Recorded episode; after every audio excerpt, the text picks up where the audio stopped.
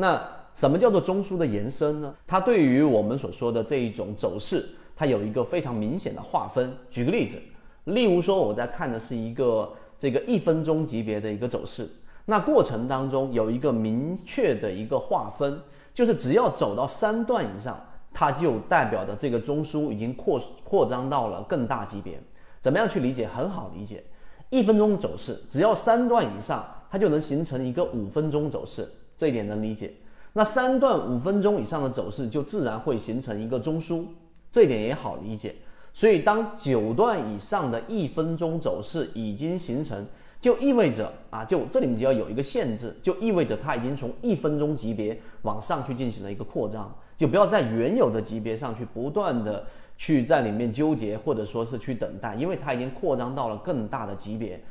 这个由于时间关系，我们就讲到这里。所以它这里面就做了一个非常明确的划分，在缠论里面实际上就有了这样一个明确的限制：九段以上的同级别走势一旦走出来，就不要超过八段，明白这个意思吗？也就是说，前面形成一个一分钟走势的中枢啊，它就是三段以上了。如果它再往后再走出我们所说的这一个哎六段，就第九段已经形成了。这个中枢就再往后走，你就不用去过多的分析，因为它这个中枢已经在更大级别上进行了扩张。那第三点我们就讲到这里，所以它的实用性就在于它创造了很多限制的条件，让我们在交易过程当中有很明确的把手，知道什么时候我们在什么位置上可以去做我们的类型的买卖点。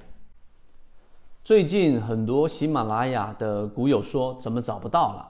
啊，如何才能找到我的完整专栏？这里简单给大家说一下，我本人现在用的是 SD 八幺八幺二，欢迎加入圈子，系统进化。